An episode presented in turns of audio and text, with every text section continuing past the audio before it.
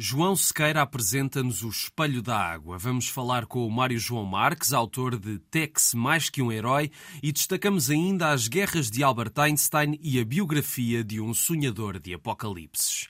Sejam bem-vindos ao Pranchas e Balões.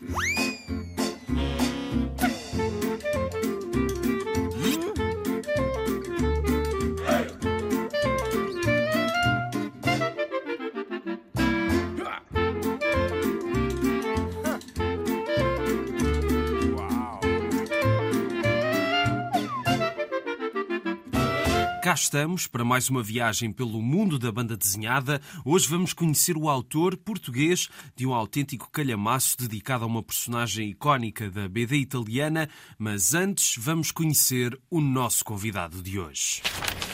João Sequeira de Porto Alegre licenciou-se em Arquitetura e é um autor de BD com obra regular nos últimos anos. Livros como Tormenta e O Lugar Maldito, ambos com argumento de André Oliveira. O livro mais recente é Espelho da Água, uma adaptação de um conto de Rui Cardoso Martins, uma história da crise e das pessoas que viajam no primeiro cacilheiro da manhã para Lisboa. A obra foi editada pela Polvo e foi o ponto de partida para uma conversa que começou, passa a redundância, pelo início. Como leitor começou há muitos anos, como quase todos os, os autores. Disney, Turma da Mónica, depois mais tarde Marvel, li super-heróis durante muitos anos e só depois quando fui estudar arquitetura para Lisboa é que comecei a conhecer uh, autores uh, europeus, autores alternativos, uh, os autores portugueses, o mundo dos fanzines, que têm obras muito originais e pronto, e comecei a fazer mesmo banda desenhada já bastante mais tarde. Ao contrário de alguns autores que eu conheço começaram na adolescência. Depois, mais tarde, conheci o Geraldo Gelino, é uma referência para muitas gerações. Fui participante assíduo das, das tertúlias e fiz alguns fanzines também por conta própria, no início, para experimentar.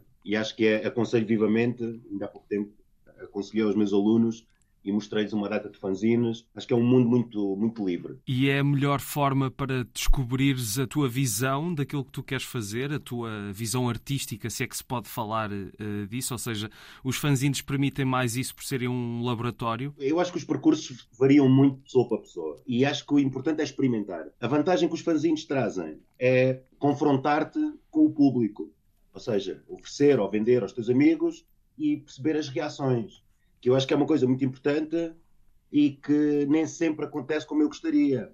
Porque mesmo agora que eu tenho livros publicados em editoras, eh, esse feedback não, é muito, não está muito presente, digamos assim. E eu acho que é importante, porque às vezes não sabemos eh, se estamos a fazer bem ou mal, não é? Precisamos de, um, de, uma reação do público. Mas sentes que por os livros serem algo, uma forma de divulgação de BD mais uh, formal, não é? Fora das, das, liberdades dos fanzines, que também o público se torna um bocadinho menos presente do que nos fanzines? O fanzine é uma, é uma edição da autora. Portanto, o papel do editor está com o autor, não é? Sim, sim. Portanto, essa filtragem que o editor faz, o editor tem que escolher quem é que vai editar, influencia, conversa com, com o autor, faz-lhe propostas, às vezes propostas de alterações. Nesse aspecto, o, o fanzine é uma coisa mais livre, não é? É tudo da tua responsabilidade. Mas sentes também que as pessoas que não fazem fanzines, mas que gostam de fanzines, também gostam por, por estarem mais abertos a ideias novas e também a propostas que não têm qualquer constrangimento, porque lá está, o editor é o próprio autor de, do fanzine. Sim, os editores têm uma linha editorial e há uma coerência editorial quando eles se propõem publicar uma obra. Portanto, eu acho que é mais eh, fácil encontrar obras originais no mundo dos fanzines. Acho que é um bocado por aí. Tu já há bocado disseste que, que és professor, tu lidas com pessoas um bocadinho mais novas do que tu, presumo. Como é que é a relação delas com a banda desenhada? Só por curiosidade, porque tu também já és um caso atípico, uh, queria perceber se entre os teus alunos uh, sentes semelhanças ou diferenças em relação ao teu próprio caso. Eu estou a dar aulas num curso de artes, design e animação, e tenho muitos alunos que se interessam por banda desenhada mas que têm um desconhecimento uh, enorme e assustador sobre a banda desenhada europeia e, sobretudo, sobre a banda desenhada portuguesa. A grande porcentagem uh, lê quase exclusivamente mangá ou cómics americanos e, e esse desconhecimento assusta-me um bocado. Mas eu fiz uma coisa para combater isso, que foi uh, pedir ao, aos editores todos que conheçam que me ofereçam livros para a biblioteca da escola e tenho tido uma resposta inexplicável, super positiva. já tenho uma biblioteca, a biblioteca está a começar a crescer e já temos uns cento e tal livros de banda desenhada, alguns oferecidos pela, pela Biblioteca de Lisboa, através do Marcos Parrajota, outros pela Kingpin Books. Uh, estou em contato com o José Artvic de Freitas, que diz que tem uma palete para me oferecer, portanto não sei como é que eu vou transportar. Uh, também já contactei a Polvo e outras editoras, precisamente para, para criar ali um nicho na biblioteca uh, da escola, que até hoje os únicos livros de banda desenhada que tem são os meus, são aqueles que eu ofereci da minha autoria. Portanto, estou a fazer, estou a fazer o que posso. Sentes que fora de, de, dos teus alunos também a relação do público mais, mais leiga em relação à banda desenhada também se resume ao mais do mesmo e àquilo que já conhecem e não há muito espaço para lerem coisas novas ou coisas diferentes do que estão habituados? Sim, acho que isso é um problema muito grave. A banda desenhada hoje em dia, uh, para já a banda desenhada não é um género literário a banda desenhada é uma linguagem narrativa com características próprias, é uma arte com características próprias, que não se resume à banda desenhada de temática infantil-juvenil. Há obras adultas, há obras de todos os géneros, biografias, uh, livros históricos, reportagem. E eu deixava aqui o apelo a quem se interessa por cultura que faça um esforço, um pequeno esforço, para procurar. Há muitas coisas editadas em Portugal, mas uh, há em Espanha, França, em língua inglesa, uh, para procurarem os temas que lhes interessam em banda desenhada. Este livro, O, o Espelho da Água, eu espero que contribua, ficava muito feliz se contribuísse para trazer esse público que não é um consumidor habitual de banda desenhada para o mundo da banda desenhada, porque eu acho que ia ser muito gratificante para nós, autores, e para eles enquanto público. Já voltamos ao João Sequeira. Agora vamos a alguns minutos de conversa com o Mário João Marques, autor do colossal ensaio Tex Mais Que Um Herói, um estudo com mais de 400 páginas sobre o cowboy da Bonelli e editado pela Seita. Estou com Mário João Marques, o autor de Tex Mais Que Um Herói, um autêntico colosso de livro, um grande estudo sobre a história do Tex.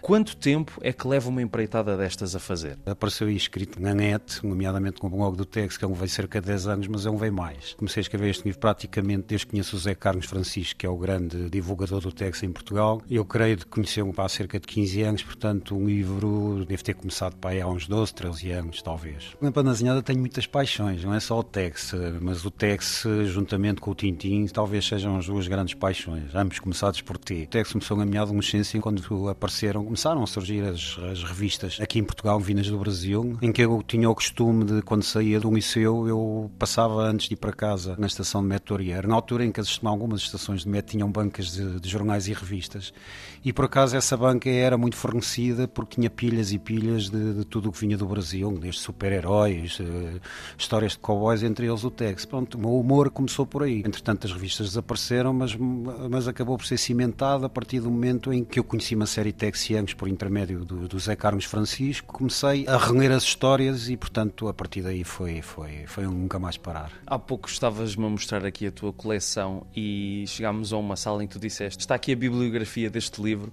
para os nossos ouvintes terem ideia. São centenas e centenas de livros entre histórias do Tex, livros ensaísticos sobre o Tex e não só. Eu não só escrevi um livro assim, eh, deste género, sobre uma personagem porque quis ou porque tenho um amor pela personagem, mas porque eu acho que nos faltam os livros sobre personagens, sobre autores, sobre a temática da banda desenhada. Obras que não sejam só as histórias aos quadradinhos, bem dito. Fui comprando, comprando, comprando, e fui vendo que havia na realidade um mundo infindável de, de, de, histórias e de curiosidades e de material. A minha vontade também é porque há muitos livros sobre o Tex, eh, sobre este assunto, sobre aquele tema, sobre ensaios até filosóficos, mas um livro que fala de tudo um pouco sobre o Tex eh, eu não encontrei. E foi por aí que eu quis ir. Eu quis falar sobre eh, tudo um pouco do Tex, desde a história, a série, os personagens, autores, os valores do herói, eh, porque é que o Tex é tão amado, nomeadamente em Itália, Brasil e Portugal, e com a ajuda de, dessa extensa bibliografia, sinto muito orgulhoso naquilo que, que fiz. O que o Tex vem demonstrar é que para ser um herói não é preciso ter uma capa, ter uma espada, um poder sobrenatural, basta ter os seus valores. O livro podia ter saído pelo menos 3, 4 anos mais cedo se não fosse a minha eterna insatisfação. Se eu mudava alguma coisa, eu mudava sempre muita coisa. Eh, eu posso dizer que este livro, portanto, primeiro estava, estava, estava pronto praticamente quando dos 70 anos do Tex, mas uh, aliado à minha proverbial insatisfação, porque falta sempre qualquer coisa, eh, eu comecei a ver eh, a saírem muitos livros sobre os 70 anos do TEGS. Não quis que fosse apenas mais um, quis que fosse, pelo menos para mim, algo de especial. Além disso, tinha a questão da capa e do desenho da capa, ou seja, eu desde essa altura que já andava a falar com a editora para poder publicar o desenho. Isto foi uma, uma, entre aspas, uma negociação que levou alguns anos, porque nem sequer na contracapa ah, nós estamos autorizados a publicar um desenho, nem sequer esta capa que acabou por, por ser a definitiva. Que tem uma silhueta dessa imagem do texto que tu querias usar. Exatamente, que também não foi aceito de início. O diretor da editora, o David Bonelli, é que dois ou três dias depois de me ter dito que não, mandou um mail a dizer que tinha dado um morro na mesa, entre aspas, portanto, na junta da direção, e disse: Não, senhora, que vai assim, temos quase certeza que estará em um produto honesto e com o mínimo de qualidade. É óbvio que não é a capa que eu gostaria, não tenho um logotipo do Tex, a contracapa foi um, um autor que fez exclusivamente para eu publicar, tive muita pena. Mas pronto, eu tentei na capa colocar eh, um desenho de que se visse que era um cowboy, acima de tudo quem conhece o Tex visse que era o Tex. Portanto, voltando atrás, se eu estou completamente satisfeito, é óbvio que eu não estou, estou muito orgulhoso, mas eh, eu gostaria de ter desenvolvido, quando dizem que o livro é muito grande, é, poderia ter sido mais pequeno, mas poderia ter sido muito maior, porque eu poderia ter desenvolvido mais dois ou três aspectos. E pronto, e depois eh, já li um livro muitas vezes e afinal de contas há sempre erros que, que aparecem. Portanto, se tu me perguntas se eu estou satisfeito, eu nunca estou satisfeito. O Tex, como tu disseste, tem fãs em Portugal, tem toda a questão da anadia que nós até já abordámos nesse primeiro programa. Apesar de haver algumas edições do Tex a surgirem, o livro vai, se calhar, trazer outro público para, para o Tex. Era um desejo, eu gostaria. Aliás, outro desejo seria que o livro fosse publicado em uma edição italiana. Posso dizer dizer que o editor do Tex, que coordena todas as aventuras do Tex e que é o seu maior escritor, que é o Mauro Bozelli, distinguiu-me com palavras muito bonitas no, no, Instagram e a partir daí choveram alguns comentários de italianos a pedirem uma edição italiana, mas isso é um sonho inalcançável, pelo menos para já. Tenho tido pedidos de, de pessoas que não são texianas. Temos vendido um livro para o Brasil, para a Itália, aqui para Portugal, mas também já vendemos para um alemão que não percebe nada de português eh, e que diz que vai ler um livro todo fio para fio com a ajuda do tradutor, portanto eu imagino o trabalho que ele não vai ter. Mas isto se calhar vem no seguimento do que tem sido o clube do, do, do Tex Portugal, ou seja, o clube Tex Portugal começou por ser um clube de sócios portugueses, rapidamente eh, expandiu-se para sócios eh, brasileiros, eh, tive, temos um, um sócio indiano, temos franceses, temos muitos italianos, penso que chegámos a ter um finlandês. Se todos nós falássemos uma língua, neste caso o português, eu creio que o livro seria, seria mais vendido e mesmo assim temos vendido bastante para a Itália. Não é que percebam o português, mas uh, consegue, conseguem ler. Mas é um sonho, vamos ver. Mário João Marques, Tex, Mais que um Herói, um estudo sobre a personagem icónica da Bonelli numa edição da Seita.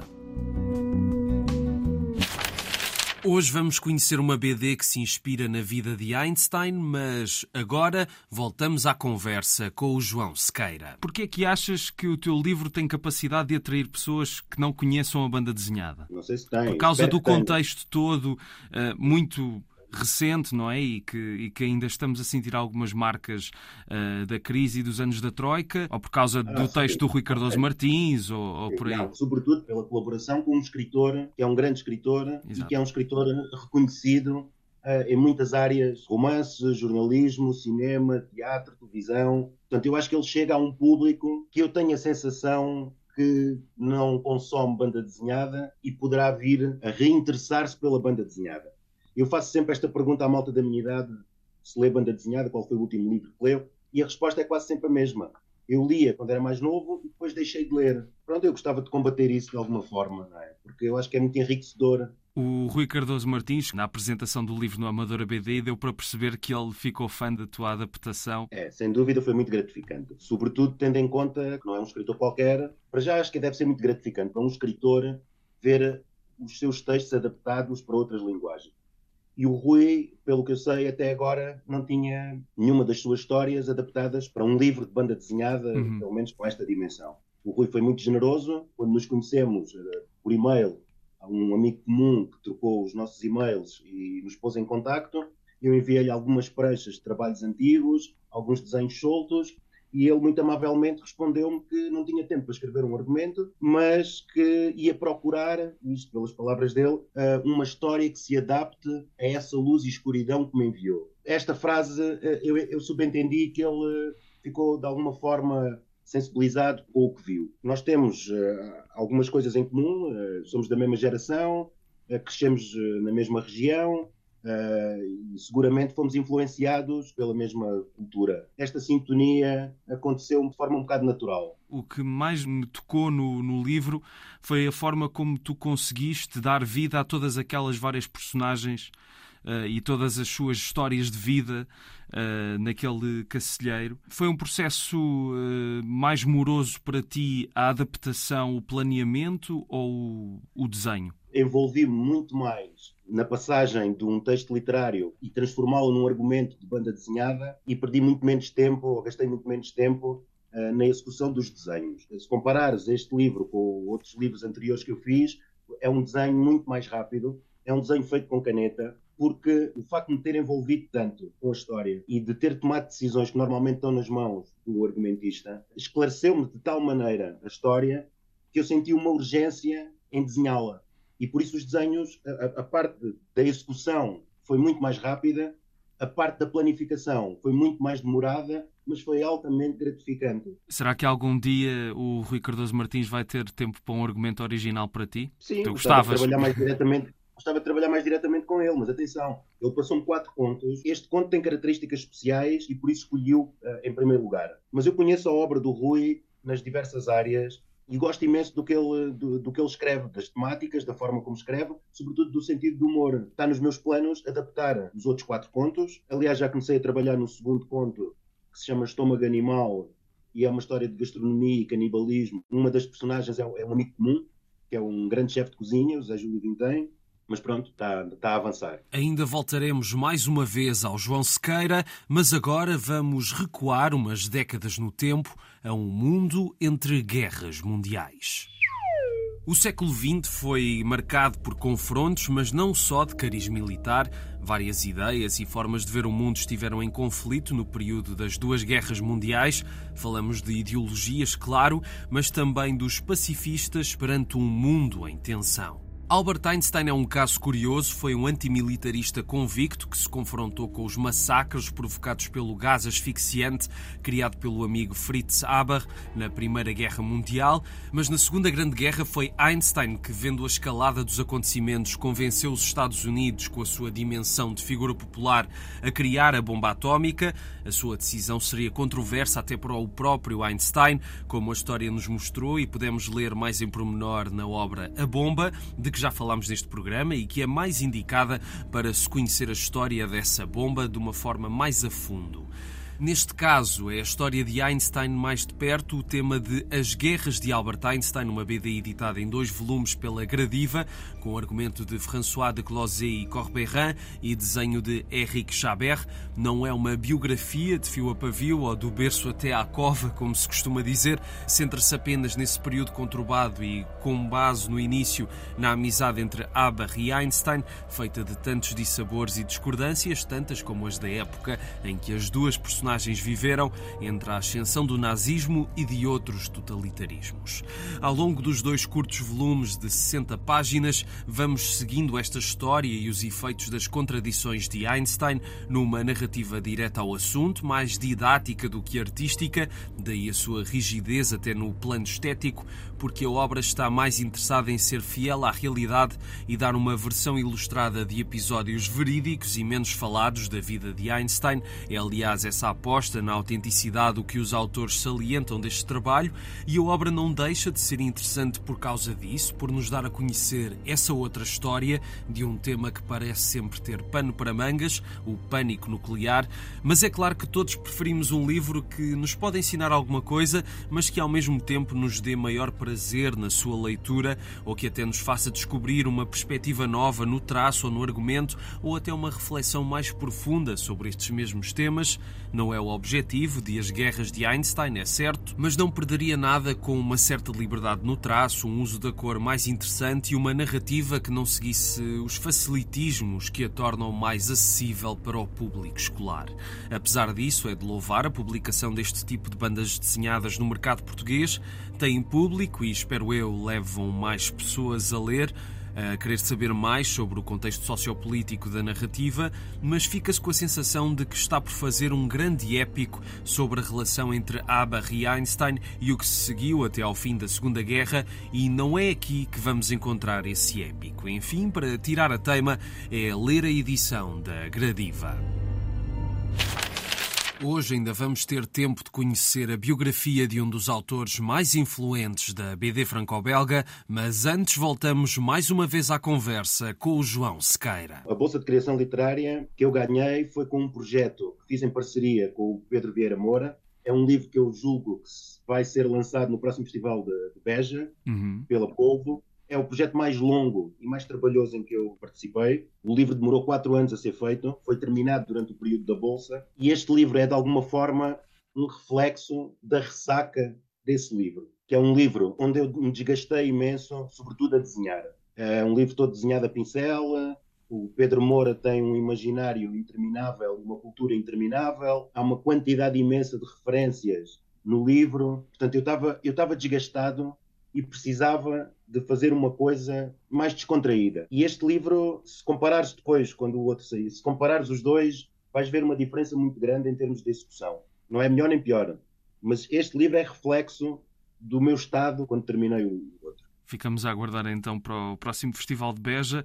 Para terminar, eu costumo sempre pedir aos convidados para darem sugestões de livros, pode ser de banda desenhada ou não, uh, tendo em conta o que falámos há pouco do desconhecimento das pessoas no geral em relação à banda desenhada, creio que vais ter aí uma outra ideia assim um bocadinho diferente. Este livro, O Espelho d'Água, foi resultado de um desafio de um amigo comum que leu um romance do Ricardo Martins se chama uh, E Se Eu Gostasse Muito de Morrer, e começou a traduzir o livro para francês. E achou que nós podíamos fazer um trabalho interessante juntos e que havia qualquer coisa em comum, podia dar um resultado interessante. Portanto, para já recomendo esse livro.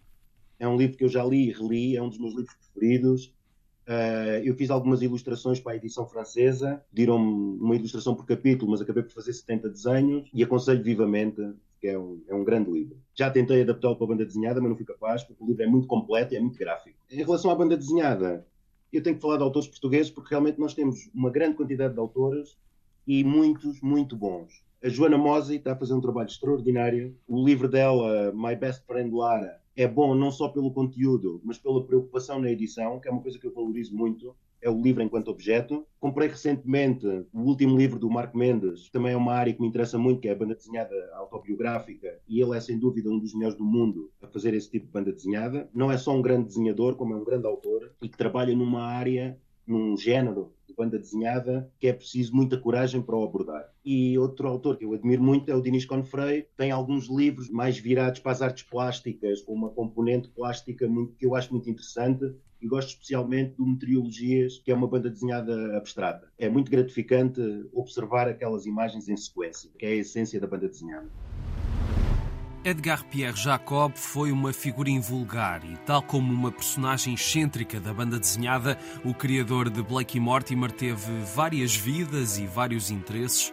Chegou a ser cantor lírico antes de se dedicar ao desenho e só anos mais tarde é que surgiram as suas personagens mais famosas envolvidas em histórias mirabolantes. E é esta a vida que nos é revelada em Edgar P. Jacob, o Sonhador de Apocalipses, editada pela Arte de Autor, que antes publicou outra biografia do autor, a marca Jacob, mas esta mais recente é mais longa e muito mais interessante. Foi feita a boleia dos 75 anos da primeira publicação das aventuras de Blake e Mortimer, teve argumento de François Rivière, que conheceu Jacob e falou com ele por várias horas, e desenho de Philippe Vourme, que emula o estilo do biografado para dar vida aos vários episódios do seu percurso. E é uma abordagem mais aprofundada que vai ao âmago dos grandes momentos da vida e obra de Jacob, um artista extraordinário cuja influência ainda hoje se faz sentir, um artista que trabalhou com RG, que nunca lhe deu crédito pela sua colaboração nas histórias de Tintin, algo referido nesta BD biográfica, e um autor que preferia não trabalhar com assistentes, ao contrário de RG, por achar o seu trabalho demasiado pessoal. E viajamos na criação desse trabalho, passo a passo, com vários álbuns em destaque, e de como aquele antigo cantor de ópera criou um estilo muito próprio, de um cuidado extremo nos pormenores e na planificação da narrativa, algo que, como às tantas lemos no livro, muitas vezes é resumido a pranchas com demasiado texto. Aliás, noutro momento do livro, Jacob reclama perante a exigência de um editor para alterar o seu estilo e até diz que querem que eu mude os meus métodos, que ponha menos texto e mais ação, mas a banda desenhada não é um cinema de papel. É bom lembrar isto fora de brincadeiras, porque muita gente ainda hoje considera a banda desenhada um cinema dos pobres, que não é, claro, é muito mais do que isso. A vida de Jacob foi cheia de altos e baixos e acompanhamos com deleite a sua jornada. O argumento de Rivière presta reverência ao mestre, mas revela-o em várias dimensões. O desenho de Vurme pode copiar o estilo de Jacob, mas até ao contrário de vários Blake e Mortimer feitos por outros autores, é um traço com vida própria, um dinamismo autónomo que funciona para realçar cada aspecto da vida de Jacob e o desfecho faz pandan com o fim da vida de Jacob, cada vez mais afastado da realidade ou da modernidade, o tédio foi-se mantendo e ele lá foi vivendo, tentando ainda fazer mais uma história de Blake e Mortimer, mas duvidando se ela seria do interesse dos leitores modernos. É curiosa essa abordagem dos seus anos finais, talvez um pouco discutível, mas até se entende. É a abordagem à volta de um homem que às tantas estava fora do seu tempo e cuja história perdeu o entusiasmo de outrora, só conhecendo bem a obra de um autor e o próprio autor, que o argumentista teve a oportunidade de conhecer, é que se pode fazer tamanho retrato dos seus anos finais. O Sonhador de Apocalipse é uma biografia para fãs de Jacob, mas que dá a conhecer o homem por trás do gênio da nona arte de uma maneira convincente e detalhada. Uma bela biografia em BD, editada pela Arte de Autor. Ficamos por aqui. Estiveram a ouvir Pranchas e Balões na Antena 1. O programa está sempre disponível na RTP Play. Sigam-nos no Facebook e Instagram, Pranchas e Balões, tudo junto. A sonoplastia é do Tomás Anaori e eu sou o Rui Alves de Souza. Até à próxima.